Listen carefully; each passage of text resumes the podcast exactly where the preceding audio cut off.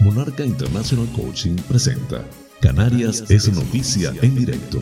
Informativo transmitido desde Tenerife para hispanoparlantes del globo con las noticias más importantes del archipiélago y resto del mundo en formato simultáneo de radio y streaming. Radio y streaming. Canarias es noticia en directo porque la información es poder.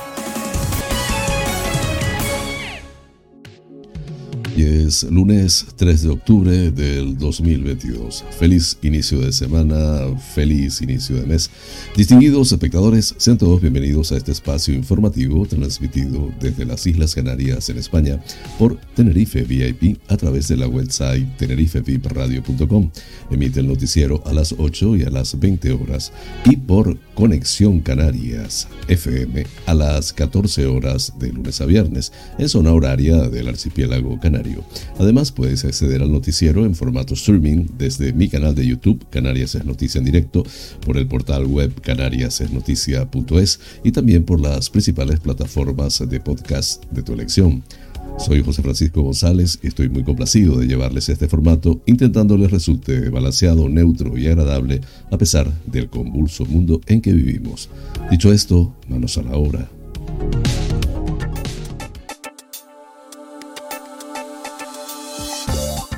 Pensamiento del día. La única diferencia entre un buen día y un mal día es tu actitud. Dennis Ace Brown. No es lo que me pasó hoy, sino cómo reaccione ante ello lo que pudiera calificar el día como bueno o malo. De hecho, si sigo aquí fue un buen día. Los malos momentos son solo eso, momentos y no definirán mi día como malo porque no duran 24 horas.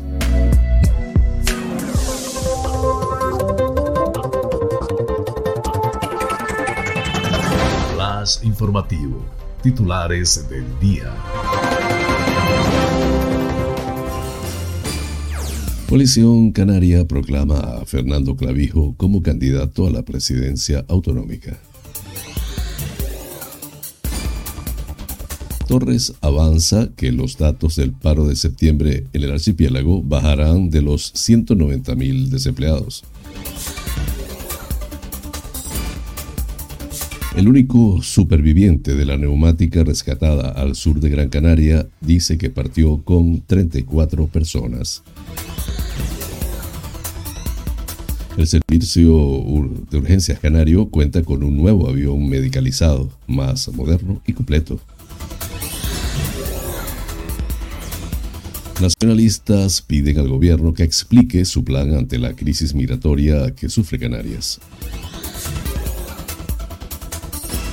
Torres dice que Canarias complementará las medidas fiscales del gobierno con líneas directas para renta baja y media.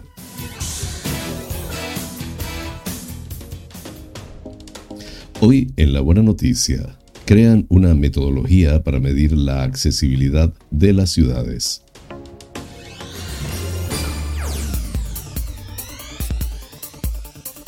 La Gomera, el Cabildo y las farmacias gomeras facilitarán el acceso a los tratamientos médicos en zonas aisladas de la isla. La Gomera ha abierto el plazo de inscripción para los cursos de técnicas de poda e injertos y manipulador de productos fitosanitarios. La Palma Free Tours, una propuesta para enamorarse de verdad de la Isla Bonita. El fotógrafo palmero David Rodríguez gana la medalla de oro de los Vienna International Photo Awards con la fotografía Sunbeam. Lanzarote. El gobierno de Canarias acusa de permanente incapacidad al ayuntamiento de Arrecife para la rehabilitación de las viviendas de Titerroy. La ciudad deportiva de Costa Teguise ya es una realidad en Lanzarote. Diez personas ahogadas en Fuerteventura en lo que va de año. A concurso por 1,5 millones la construcción del Museo de Historia en Tetir. Gran Canaria, el ayuntamiento reabre al tráfico el acceso a la calle Luis Benítez Inglots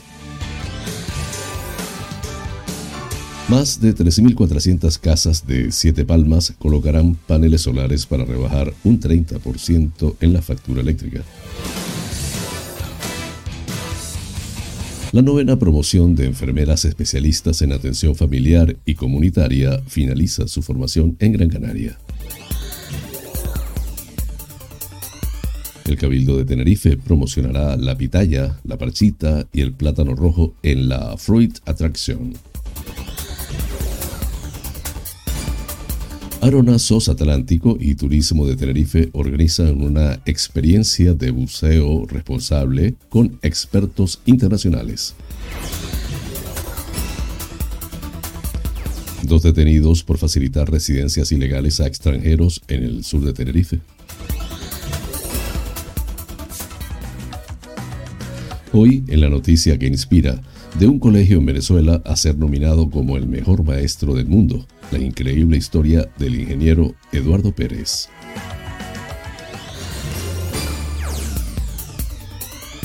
En Nacionales, Calviño trata de ligar la subida del salario mínimo al pacto de rentas mientras se enfrenta al rechazo de Díaz y los sindicatos. El independentismo abuchea a sus líderes políticos en el quinto aniversario del primero de octubre. En internacionales, la OTAN alerta de la movilización del submarino ruso Belgorod, portador del arma del apocalipsis. El Papa pide y exhorta a Putin a que detenga la espiral de violencia y muerte en Ucrania. Así culminamos los titulares del día. Flash informativo. El tiempo en Canarias.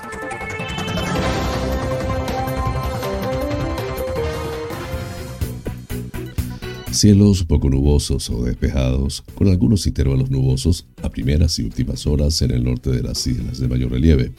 Intervalos de nubes altas recorriendo el archipiélago de oeste a este, principalmente en la segunda mitad del día. No se descarta calima, especialmente en las islas más orientales. Temperaturas mínimas con pocos cambios y máximas en ligero ascenso, que podrá ser más acusado en zonas del interior. Viento del noreste ligeramente más intenso en la segunda mitad del día. En cumbres, viento de componente sur moderado, más intenso en cumbres centrales de Tenerife a partir del mediodía, donde soplará del suroeste fuerte. Las temperaturas entre los 15 y los 33 grados centígrados en el archipiélago. Flash informativo. Noticias Comunidad Autonómica.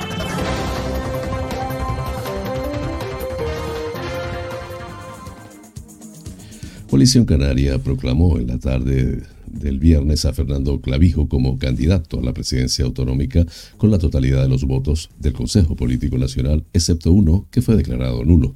El también secretario general y senador por la comunidad autónoma aseveró en su primera intervención como cabeza de lista de los nacionalistas canarios para los comicios electorales de mayo del 2023 que van a devolver a los canarios el derecho a decidir su futuro porque Canarias se gobierna desde Canarias, no con imposiciones de Madrid. El líder de los nacionalistas refutó la falta de proyecto para Canarias que sufren los canarios todos los días. En este contexto, según apuntó, no hay gestión, no hay compromiso, no hay trabajo, no hay proyectos, solo hay excusas y titulares vacíos, indicó.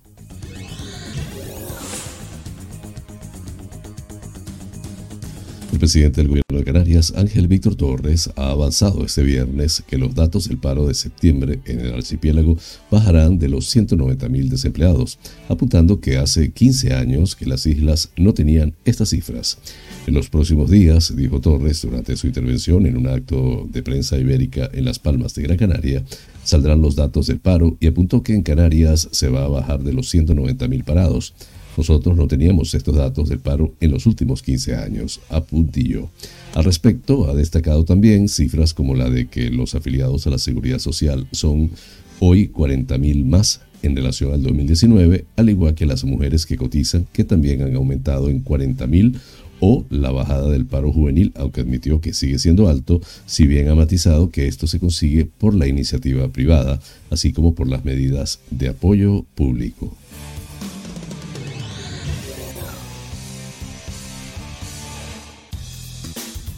La neumática rescatada el sábado a unos 278 kilómetros del sur de Gran Canaria llevaba nueve días en el mar y transportaba a 34 personas a bordo, según ha relatado el único superviviente de la embarcación a los equipos de rescate. Se trata de un joven de 27 años de Costa de Marfil que fue rescatado por un mercante que avistó a la embarcación en la que también se encontraban cuatro cadáveres. Según el relato del único superviviente, los ocupantes de la neumática eran 34 hombres adultos de origen subsahariano, han informado a F fuentes de los equipos de emergencia. Un helicóptero de salvamento marítimo, el Elimer 206, trasladó al superviviente al aeropuerto de Gando, en Gran Canaria, y desde allí fue conducido en una ambulancia medicalizada a un centro hospitalario, ya que, aunque está consciente, presenta síntomas de hipotermia, han señalado las fuentes. El helicóptero ha dejado una radiobaliza para que el buque Miguel de Cervantes de Salvamento Marítimo, que salió a su encuentro, pueda localizarla y recuperar los cuatro cuerpos hallados en su interior.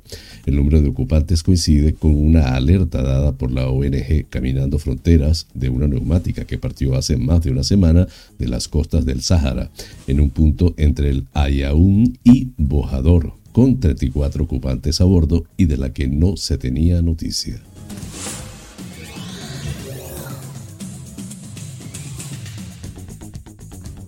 El Servicio de Urgencias Canario SUC dispone de un nuevo avión medicalizado, una aeronave de las más modernas y completas que hay ahora mismo, que comenzaron a operar el pasado sábado 1 de octubre entre la isla y la península, si bien los traslados programados se harán en un reactor lo que reduce a la mitad los desplazamientos. El importe del contrato es de 8 millones de euros e incluye el precio de disponibilidad de la aeronave y las horas de vuelo anuales para los próximos cuatro años. Torres ha destacado que con la incorporación de ese nuevo avión medicalizado se da un paso más en la mejora de la sanidad pública en Canarias y se sustituye a otro que tenía 40 años.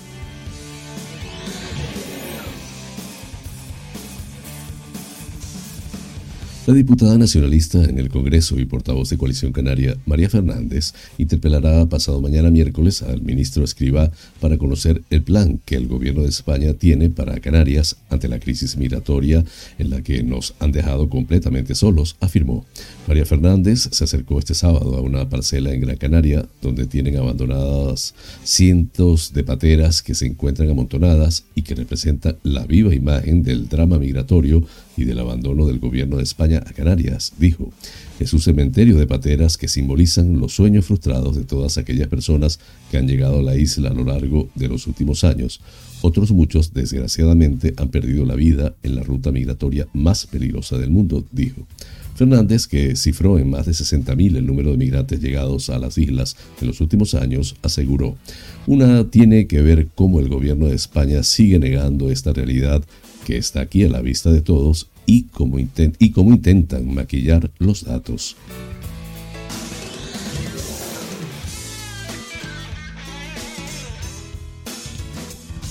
El presidente de Canarias, Ángel Víctor Torres, ha señalado este viernes que su gobierno complementará las medidas fiscales presentadas por el Ejecutivo Central con líneas directas para rentas bajas y medias con ayuda a lo básico.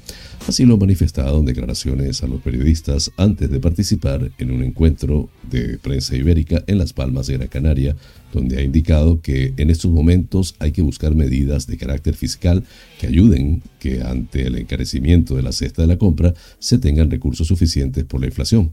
Los sueldos que se reciben en Canarias que hemos mejorado con el salario mínimo interprofesional y con el mercado laboral lleven consigo el que el porcentaje de subida por la inflación también lleve una bajada fiscal para poder compensar a esos bolsillos. Apostilló para agregar que lo que es absolutamente de justicia es que quienes más están ingresando, quienes más se estén beneficiando, quienes más se estén enriqueciendo, sean los que más paguen.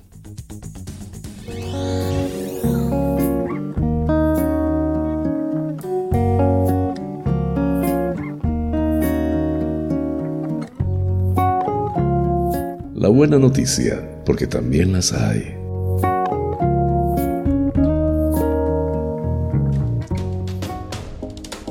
La Fundación 11 y la consultora Eden City han diseñado una metodología con la que valorar el nivel de accesibilidad de las ciudades españolas. Para ello han analizado cinco ciudades, Zaragoza, Madrid, Barcelona, Ávila y Málaga, que por tamaño y características demográficas sirven como modelo para el resto de los municipios españoles. La metodología, denominada Índice de Accesibilidad e Inclusión, mide el desempeño de las ciudades a partir de 93 indicadores estructurados en seis dimensiones. Movilidad, empleo, recreación, gobierno, servicios de bienestar básico y hostelería, y comercio. Su objetivo es evaluar la accesibilidad y monitorizar los avances en la inclusión de los colectivos de personas con discapacidad en la vida urbana. Así, se analiza la accesibilidad y la usabilidad de los entornos construidos, los entornos digitales y los procesos o servicios en todas las esferas de la vida de la ciudad.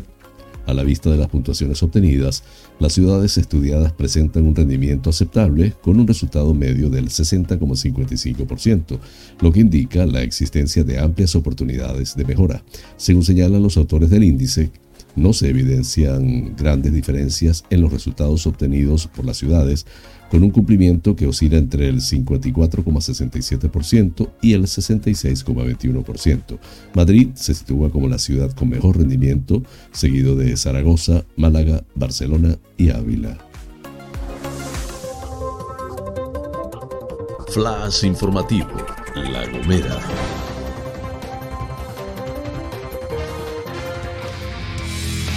El Cabildo de La Gomera y el Colegio de Farmacéuticos de Santa Cruz de Tenerife han sellado este viernes un acuerdo para poner en marcha el servicio de distribución de medicamentos para pacientes vulnerables que residan en zonas alejadas de las oficinas de farmacias de la isla.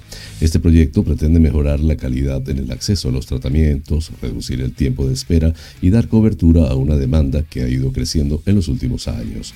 Así lo explicó el presidente Casimiro Curvelo, quien detalló que de esta forma se atenderá a una treintena de usuarios en la primera parte del programa, para después llegar hasta un centenar, distribuidos por la geografía insular. De esta manera contarán con un servicio que aporta seguridad en el seguimiento de la pauta fijada por el médico y contribuye con un buen uso. Además, incluir un apartado formativo para el personal auxiliar domiciliario que se encarga de los cuidados de estos usuarios.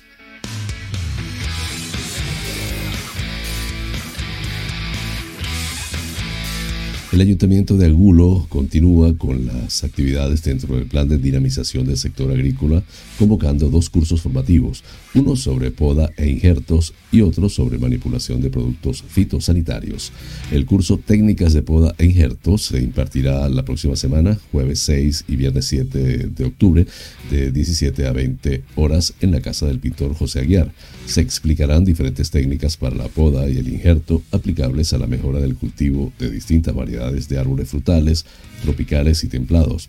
Incluye la realización de prácticas en una finca cercana. El curso de manipulador de productos fitosanitarios, nivel básico, se impartirá la semana del 24 al 31 de octubre de 17 a 20 horas, también en la casa del pintor José Aguiar. La actividad agrícola requiere una formación específica en el uso sostenible de los productos fitosanitarios por sus efectos en la salud y el medio ambiente. El curso incluye una formación de nivel básico de 25 horas de duración y sirve de preparación para la obtención del carnet de manipulador de productos fitosanitarios. Estos cursos formativos están dirigidos prioritariamente a los agricultores del municipio. Solo hay 20 plazas por curso y las inscripciones ya se encuentran disponibles a través de la página web del proyecto jornadaagrícolasagulo.com.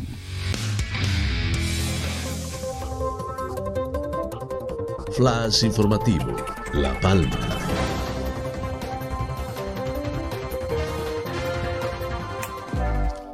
La Palma Free Tours cuenta con el apoyo del programa La Palma Activa que impulsa la Fundación Mafre Guanarteme con la colaboración de la Federación de Empresarios de La Palma, Fede Palma. Se trata de un proyecto que nace con el objetivo de ofrecer a turistas que visitan la isla o a las personas residentes en La Palma la oportunidad de conocer la profunda riqueza de todos los ámbitos que pueden encontrar en la isla.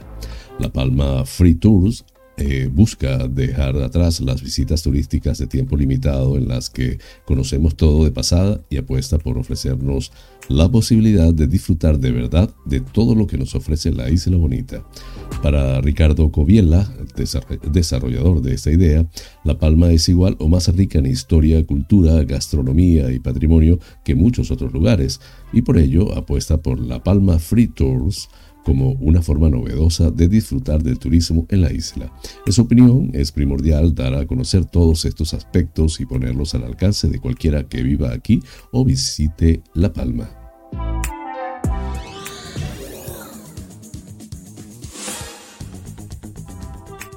El concurso de fotografía Vienna International Photography Award está abierto a fotógrafos profesionales y aficionados de todo el mundo.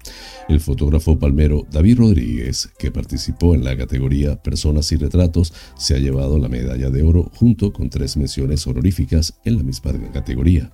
La ceremonia se ha celebrado este jueves en la Academia LIC de Fotografía y Diseño de Viena. Más de 10.000 fotos pertenecientes a más de 1.000 fotógrafos de 70 países se presentaban en esta edición del 2022. David Rodríguez lleva haciendo fotos desde el año 2016 y siempre se ha sentido muy inspirado por el sol y el mar de la isla de La Palma, escenario donde han tenido lugar la mayoría de sus fotos. En palabras del autor, Ganar este premio ha sido toda una alegría y una enorme sorpresa. Siempre es muy satisfactorio que reconozcan el trabajo. Cuando empecé a interesarme por el mundo de la fotografía, jamás pensé que mi trabajo llegara tan lejos. Lo que empezó como un hobby, hoy se ha convertido en toda una fuente de satisfacción. Recibir la medalla de oro de los Vienna International Awards, donde han participado miles de fotógrafos de más de 70 países, me enorgullece, me enorgullece enormemente y me impulsa a seguir creciendo y aprendiendo en esta disciplina tan bonita, ha manifestado a este diario.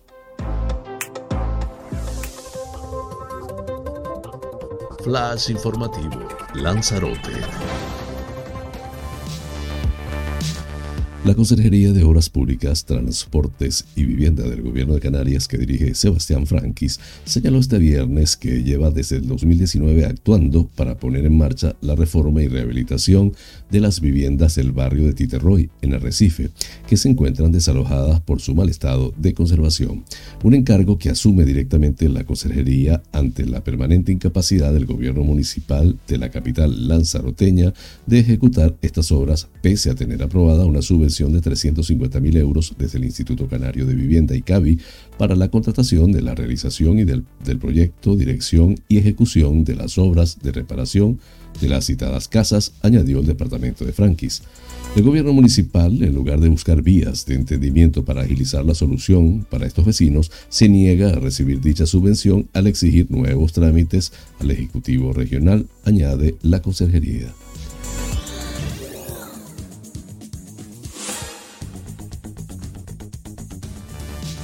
El alcalde de Teguise, Osvaldo Betancourt, señaló en la mañana de este viernes una nueva visita a la ciudad deportiva de Costa Teguise, una vez que el ayuntamiento de Teguise ya ha recepcionado la obra y por lo tanto pasa a disposición municipal para su puesta en marcha.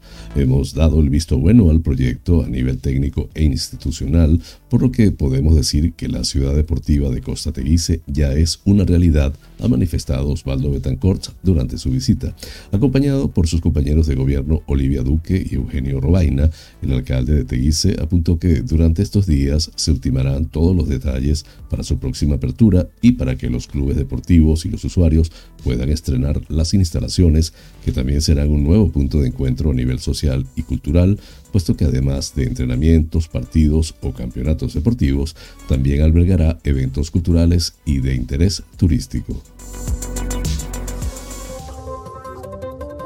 Flash informativo, Fuerteventura. Diez personas ahogadas en Fuerteventura en lo que va de año.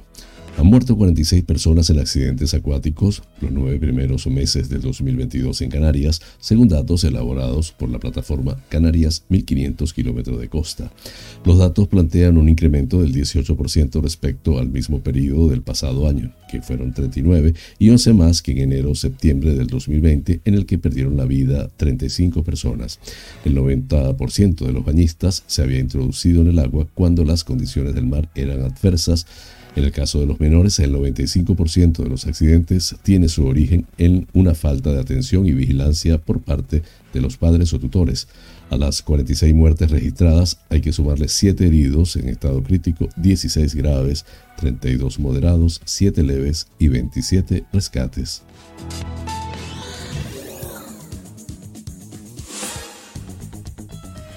El alcalde del Ayuntamiento de Puerto del Rosario, Juan Jiménez, ha anunciado este mismo viernes que ha salido a licitación desde la Concejalía de Contratación que dirige la concejala Peña Armas la construcción del que será el Museo de Historia y Parque Escultórico de Puerto del Rosario y estará ubicado en el pueblo de Tetir, concretamente entre las calles Maestro Gonzalo Rodríguez de Vera y Lugar de Tetir.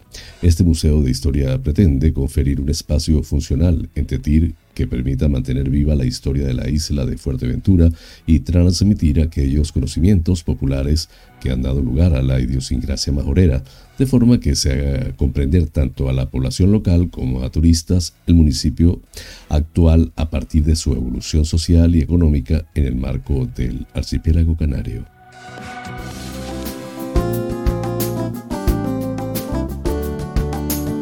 Vida sana.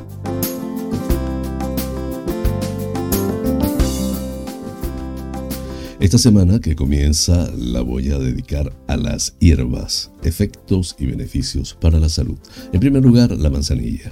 La reina de las infusiones, la manzanilla o camomila es una de las hierbas curativas más conocidas y utilizadas a la hora de intentar tratar y reducir el dolor y malestar del tracto gastrointestinal. También tiene un efecto relajante y antiinflamatorio, algo que la hace útil para tratar dolores musculares o de cabeza.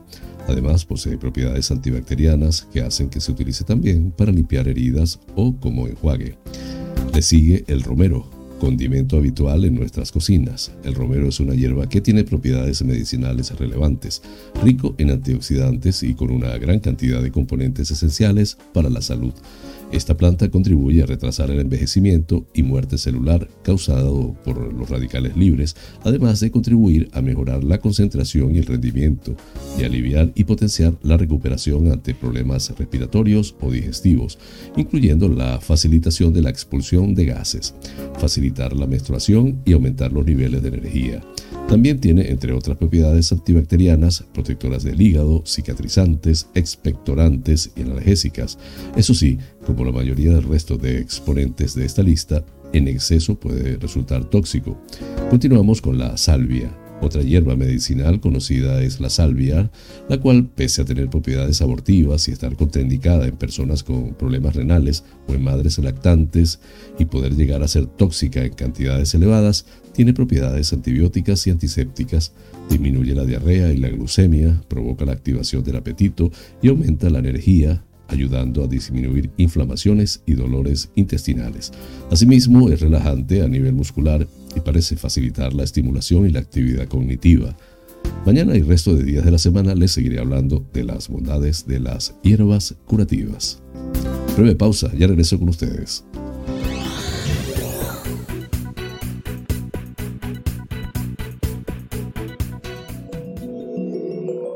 International Coaching es una plataforma online de cursos y talleres de coaching y crecimiento personal de habla hispana. Actualmente estamos en más de 20 países y ya hemos formado a más de 5.000 alumnos. Nuestra misión es acompañarte en tus procesos de cambio y aprendizaje mientras te formas para ser profesional del coaching y liderazgo personal. Tenemos a tu disposición más de 20 cursos coaching ontológico, coaching con PNL, life coach, leader coach, neuroventas, coaching adulto mayor, mindfulness integral. Contáctanos por los WhatsApp 39 23 86 370 y 54 924 946 52499. Monarca International Coaching, porque el mundo cambió y con él nuestra forma de aprender.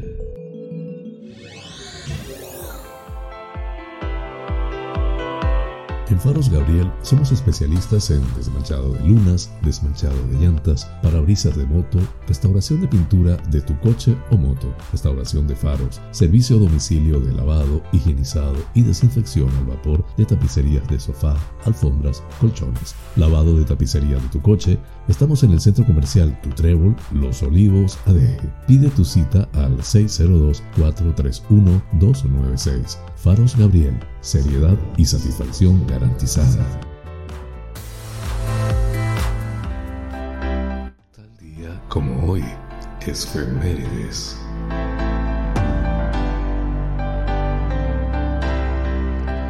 Tal día como hoy de 1990 se producía la reunificación de Alemania, tras haber permanecido dividida desde el fin de la Segunda Guerra Mundial en 1945.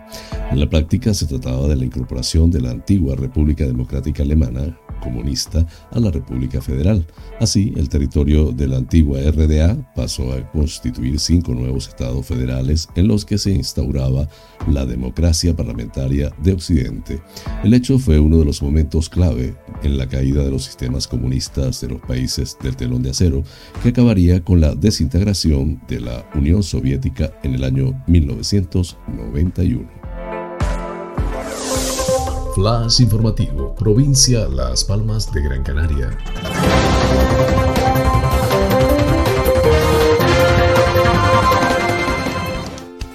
El Ayuntamiento de Las Palmas de Gran Canaria ha abierto el acceso a la calle Luis Benítez Inglot tras culminar los trabajos de reparación del hundimiento de la calzada en un tramo de la vía como consecuencia de las fuertes lluvias del temporal Hermín. De esta forma ya pueden transitar los vehículos de los vecinos y de los familiares de los escolares del colegio público que se encuentra en esa calle del barrio de Escaleritas. La actuación, que se ha ejecutado por la vía de urgencia, ha consistido en la reparación del socavón, en la renovación de la red de saneamiento y el posterior pavimentado con hormigón.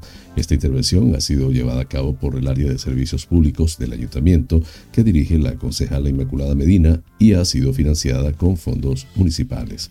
El acceso a esta vía se cortó en la tarde del domingo debido a los daños causados por el fenómeno meteorológico adverso el gobierno municipal puso en marcha un plan especial preventivo frente al temporal, con especial incidencia en zonas detectadas como sensibles, alcantarillado y barrancos, lo que permitió prevenir riesgos para la ciudadanía. En ese sentido, se puso en marcha un dispositivo formado por más de un centenar de efectivos y 40 unidades, un despliegue que ha seguido llevando a cabo actuaciones durante toda la semana para sanear todos los puntos afectados por arrastres hasta recuperar la normalidad en materia de limpieza tras el paso del fenómeno meteorológico.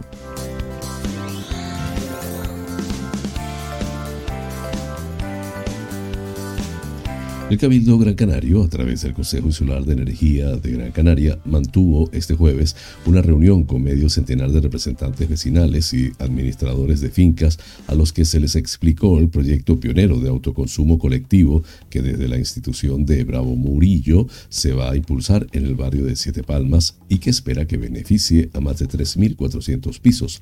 Según una nota de prensa remitida por el Cabildo, el proyecto piloto sobre el que trabaja la institución para Siete Palmas prevé la incorporación de 3.411 viviendas a esta comunidad de autoconsumo colectivo para instalar en una superficie útil de 53.706 metros cuadrados sobre las cubiertas de los edificios 15.625 módulos capaces de producir 12,4 gigavatios hora al año y una potencia pico de 7,9 megavatios.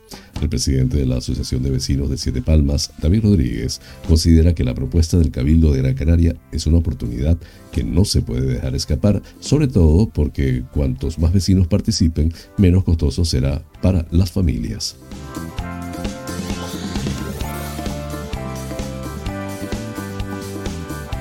La Gerencia de Atención Primaria del Área de Salud de la Canaria, adscrita a la Consejería de Sanidad del Gobierno de Canarias, celebra el fin de la etapa formativa de la novena promoción de enfermeras especializadas en atención familiar y comunitaria.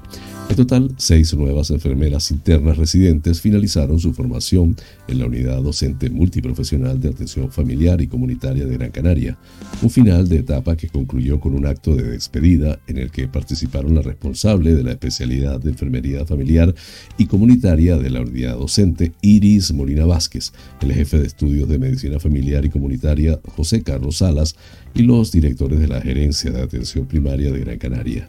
Durante el acto, la Gerencia de Atención Primaria agradeció el esfuerzo realizado por los tutores principales responsables de mantener la calidad y continuidad de la formación sanitaria especializada en esta promoción que coincidió con la pandemia por la COVID-19.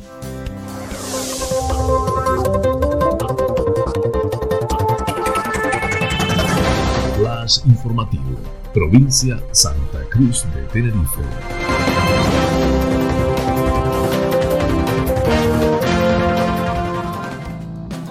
El Cabildo de Tenerife estará presente en la Fruit Attraction 2022 que se celebrará el 4 o del 4 al 6 de octubre en Madrid con un eh, stand en el que participarán un total de cinco empresas de la isla. Cultesa, Azhuacán, Agririncón, Sabasa Agrícola y FAST. El consejero de Agricultura, Ganadería y Pesca, Javier Parrilla, indicó que se trata de una de las mayores ferias de frutas y hortalizas de Europa, que representa una magnífica oportunidad para seguir promocionando y dando a conocer en los mercados nacionales e internacionales las características y el sabor único de nuestras frutas y verduras autóctonas un tesoro desconocido fuera de nuestras islas que debemos poner en su justo lugar. En total contaremos con más de 300 kilos de fruta, entre los que destacan la pitaya, el mango, el aguacate, la papaya, la parchita y el plátano rojo, abundó Javier Parrilla.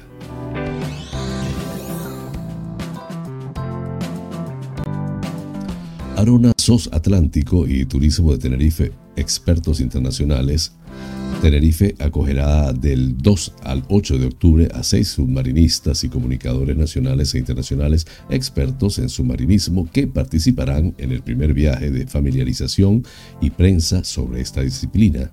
Durante esos días recorrerán la isla a través de sus fondos marinos y conocerán su amplia diversidad de bancos de peces, cuevas y geografía volcánica.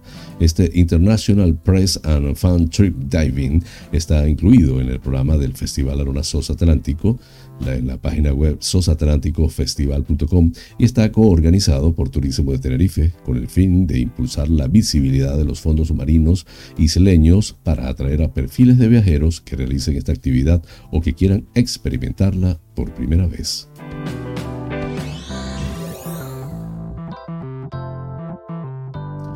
La Policía Nacional ha detenido a dos personas en Adeje y a su vez han abierto una investigación a un tercero en el marco de la Operación Atlántico que persigue falsedades documentales en el sur de Tenerife.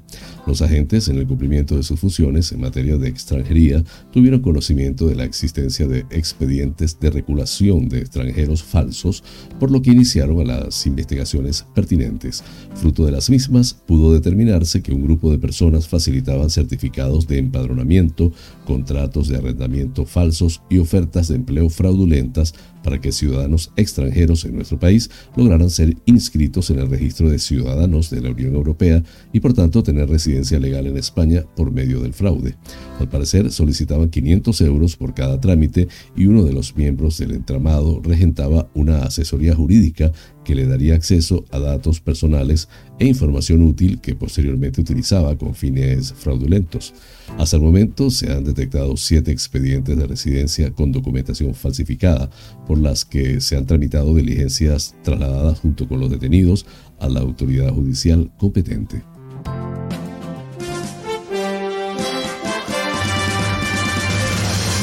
Noticias que inspiran.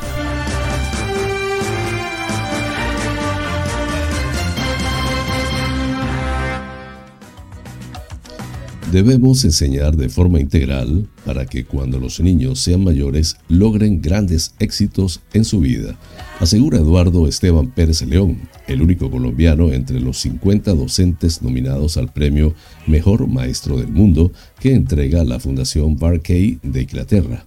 Cuando se enteró de esta nominación, lo embargó la felicidad. Sus estudiantes lo reconocieron como ganador pero él aún está a la espera, pues los nombres de los 10 mejores solo se conocerán en octubre y el ganador en el mes de noviembre en la gala de la premiación que se llevará a cabo en Dubái. Pérez es ingeniero mecánico con especialización en informática educativa y maestría en gestión de la tecnología educativa. Enseña matemáticas, tecnología e informática en el Instituto Técnico Guaymará de Cúcuta y no es la primera vez que es reconocido a nivel internacional por su trabajo como docente. En 2018 obtuvo el premio al mejor maestro de Iberoamérica.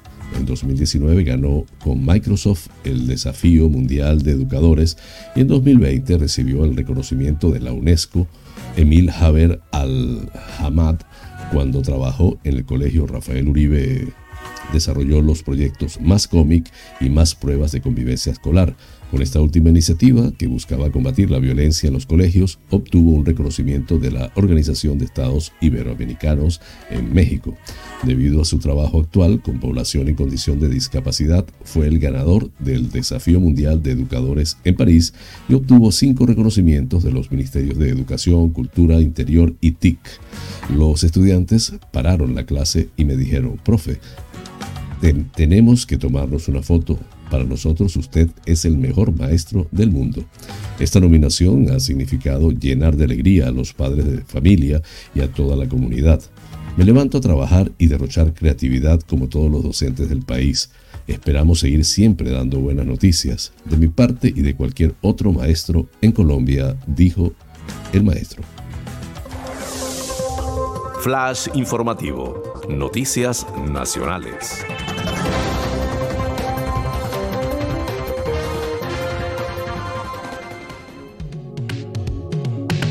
Comienza a fraguarse la pugna dentro del gobierno para decidir la cuantía que tendrá la subida del salario mínimo para el 2023 y también para definir si estará vinculada a otras medidas. La primera en tomar públicamente posiciones ha sido la vicepresidenta primera y ministra de Asuntos Económicos, Nadia Calviño, que ha apuntado que el aumento del salario mínimo debería ser una de las patas del pacto de rentas que promueve el ala socialista del Ejecutivo. La idea, no obstante, ha generado un rotundo rechazo tanto de los sindicatos como de la vicepresidenta segunda del gobierno, Yolanda Díaz, y se perfila como una de las grandes discusiones del Ejecutivo en el último trimestre del año.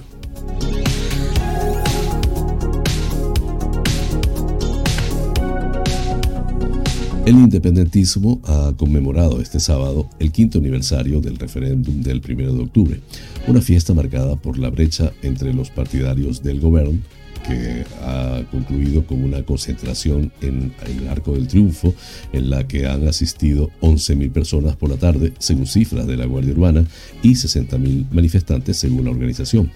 La jornada ha evidenciado la unión del público y su fractura con los líderes políticos, una desaprobación de los asistentes con la actual crisis de gobierno entre Esquerra Republicana de Cataluña y Junts, que ha sido motivo de protesta a lo largo del sábado.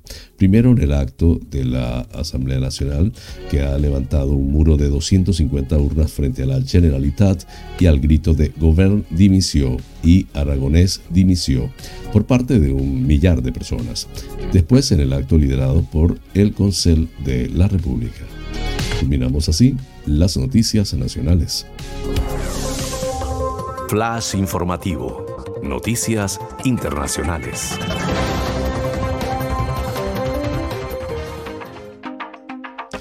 La OTAN ha remitido una nota de inteligencia a sus países miembros en la que alerta de la movilización del submarino nuclear ruso K-329 Belgorod portador del misil nuclear Poseidón, también conocido como el arma del apocalipsis, según informa este domingo el diario italiano La Repubblica. El nuevo submarino fue votado en julio y ahora se habría sumergido en aguas del Ártico tras su posible implicación en el sabotaje de los gasoductos del Nord Stream, según distintas fuentes extraoficiales. La OTAN teme que su misión sea ahora realizar una prueba del supertorpedo Poseidón, un proyectil con capacidad para desplazarse hasta 10.000 kilómetros bajo el agua y luego hacer explosión cerca de la costa para causar un tsunami radioactivo.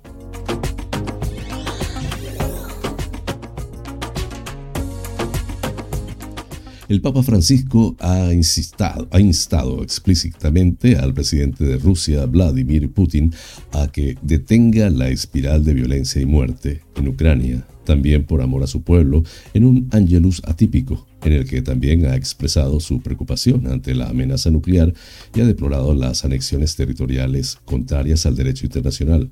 El pontífice ha decidido dedicar al conflicto en Ucrania todo el tiempo que normalmente se utiliza para comentar el Evangelio del día, un gesto que ya realizó durante el Angelus del 1 de septiembre del 2013 con la guerra de Siria. Lamento profundamente la grave situación que se ha producido en los últimos días con nuevas acciones contrarias a los principios del derecho internacional. De hecho, aumenta el riesgo de escalada nuclear hasta el punto de hacer temer consecuencias incontrolables y catastróficas en todo el mundo, ha lamentado el Papa Francisco con respecto a la decisión de Moscú de anexionarse cuatro territorios de Ucrania. El pontífice, que no suele nombrar a jefes de Estado o de gobierno en los llamamientos públicos, se ha dirigido explícitamente al presidente de la Federación Rusa para implorar el fin de la guerra. A continuación, ha pedido al presidente de Ucrania que esté abierto a propuestas serias de paz. Con este tema culminamos las noticias internacionales.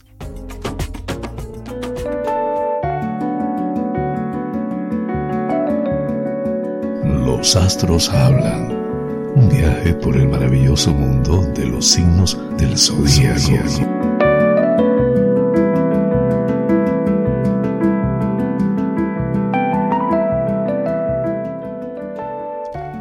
Aries, comienzas una nueva semana que te va a traer importantes cambios y novedades inesperadas en tu vida profesional o en las finanzas y casi todos estos cambios van a ser para bien, aunque es probable que en algunos casos no te lo parezca. Algún grave problema o algo que te ha tenido muy preocupado desaparecerá de repente.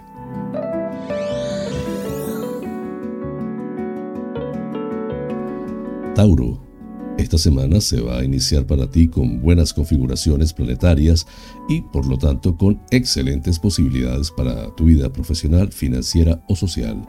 Hoy mismo te va a salir con mayor fluidez y las decisiones o iniciativas que tomes en tu trabajo van a ser acertadas, como en muy pocos días podrás comprobar.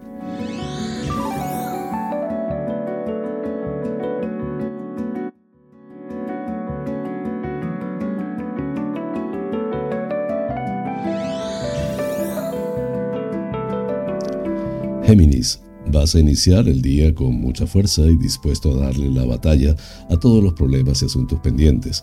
Todo aquello, sin duda, debido al influjo del belicoso planeta Marte que se hallará en Géminis.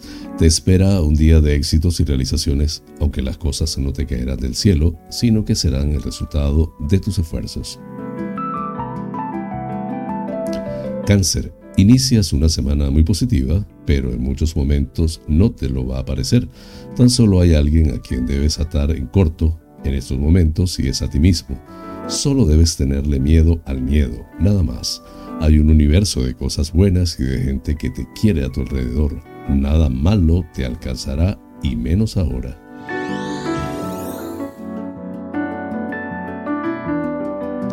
Leo, vivencias, acontecimientos o noticias importantes en relación con tu vida sentimental que te van a influir con gran fuerza hoy mismo a lo largo de esta semana. Debido al influjo dominante de Venus, estos asuntos van a cobrar más protagonismo en este momento de tu vida y también te esperan importantes cambios para bien.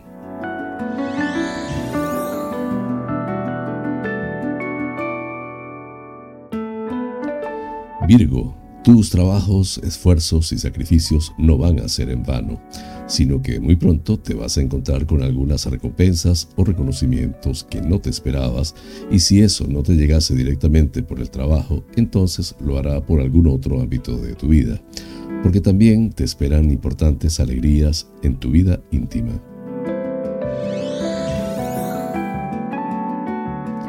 Libra, la semana no va a comenzar eh, demasiado bien para ti porque te encontrarás con algunos problemas o disgustos inesperados en tu trabajo. Además, todo ello estará grabado porque hoy vas a tener un estado anímico bastante bajo o melancólico. lo que puede hacer que veas estas cosas un poco peores de cómo estarían realmente.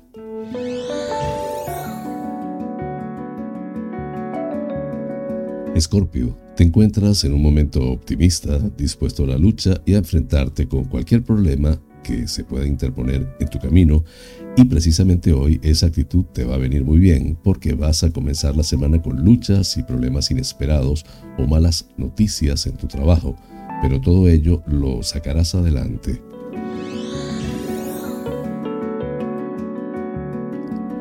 Sagitario, en estos momentos recibes múltiples influencias planetarias, armónicas y favorables que te serán de gran ayuda para que las cosas salgan según tus deseos.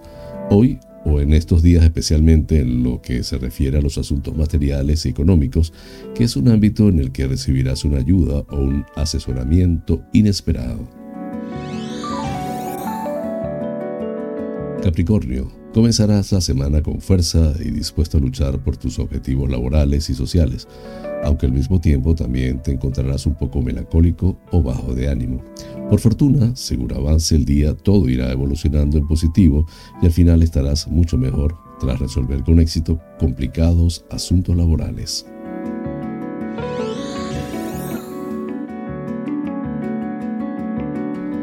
Acuario, hoy te gustaría poder pasar el día de una determinada forma, pero no te va a quedar más remedio que hacerlo de otra muy diferente.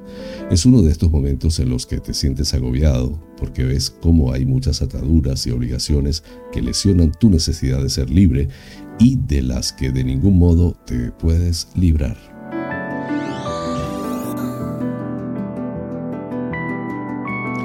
Piscis, los asuntos laborales o financieros te obligarán a tomar una importante iniciativa o quizás también a hacer un viaje con lo que te juegas mucho y que te va a provocar mucha incertidumbre. Sin embargo, en estos momentos los astros están a tu favor y solo debes tener fe en ti mismo y en algunos momentos escuchar a tu intuición.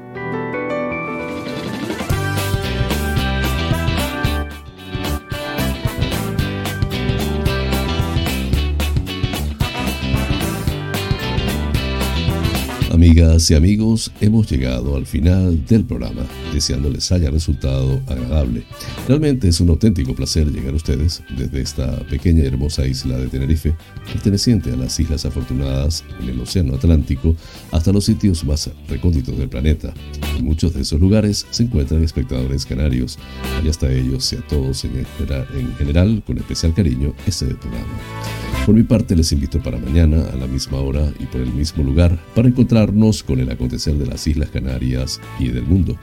La dirección, producción y presentación del informativo, que tuvo el inmenso gusto de acompañarles, José Francisco González. Como siempre, invitándoles a suscribirse a mi canal de YouTube Canarias en Noticia en Directo, dar un like, compartir si les parece y activar las notificaciones. Así pues, me despido con la eficaz frase es mejor ocuparse que preocuparse. Hasta mañana.